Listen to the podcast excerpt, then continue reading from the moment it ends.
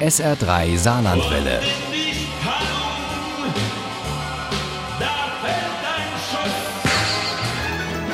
Der Krimi-Tipp. Unser letzter SR3-Krimi des Jahres spielt genau um den Jahreswechsel. Es geht darin um gute Vorsätze, um einen Drogendeal und um eine rüstige Seniorentruppe, die sich immer donnerstags trifft, um spezielle Rätsel zu lösen und manchmal eben auch Mordfälle.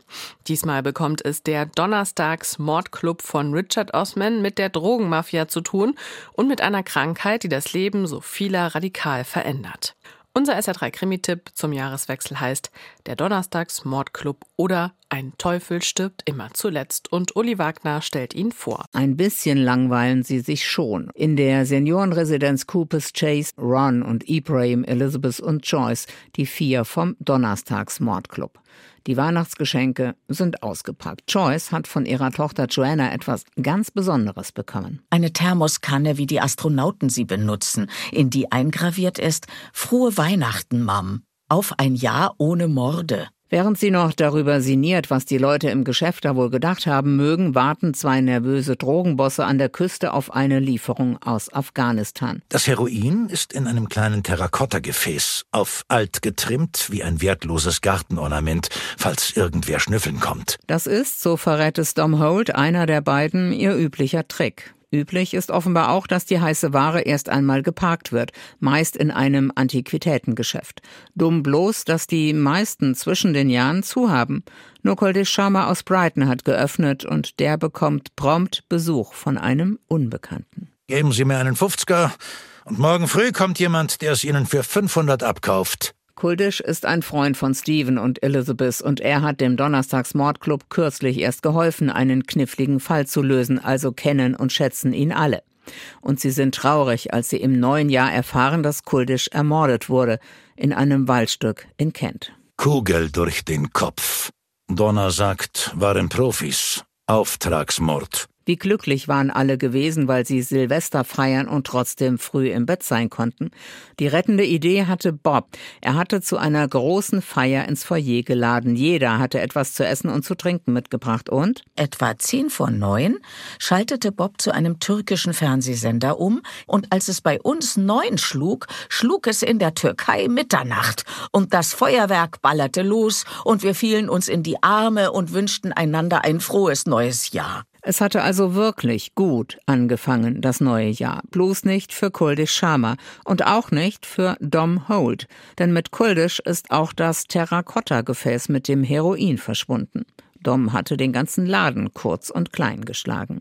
Weil die Polizei sie von dort vertreibt, schnüffeln Elizabeth und Joyce in einem Café schräg gegenüber. Und die Bedienung kann sich noch genau an den gut gekleideten Mann mit Liverpooler Akzent erinnern.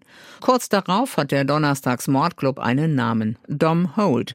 Aber echte Freude kommt nicht auf, denn Kultisch war, wie gesagt, Stevens Freund und Steven geht es schon lange nicht mehr gut. Auch wenn Elizabeth denkt, das könnten sie gut vor allen anderen verbergen sagen. Als sie nach dem Besuch in Brighton nach Hause kommt, präsentiert ihr Mann ihr einen Brief. Lieber Stephen, es fällt mir schwer, diesen Brief zu schreiben, aber ihn zu lesen wird noch viel schwerer sein. Ich will nicht lange drum herumreden. Ich fürchte, dass du dich im Anfangsstadium einer Demenz befindest. Möglicherweise Alzheimer.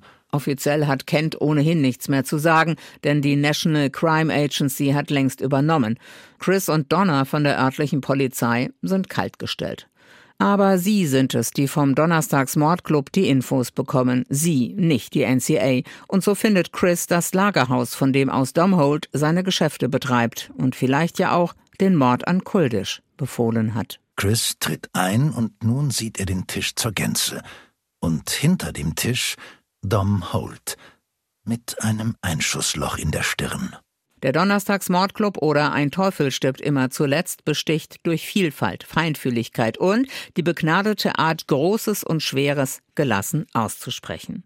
Da schießen die Tränen aus Trauer um Steven ins Auge, aber auch, weil mit einem simplen Trick dem Alter an Silvester ein Schnippchen geschlagen wird. Dieser vierte Osman ist so viel mehr als ein Krimi. Unbedingt lesen, egal in welchem Jahr. Der Donnerstagsmordclub oder Ein Teufel stirbt immer zuletzt von Richard Osman ist bei List im Ulstein Verlag erschienen.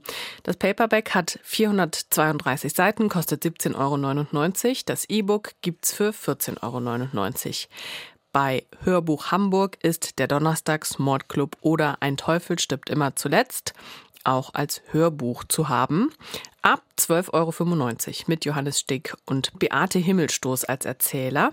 Daraus stammen auch unsere Zitate. Ohne Krimi geht die Mimi nie ins Bett. Für Mimi und andere Krimi-Fans. SR3 Saarlandwelle. Hören, was ein Land fühlt.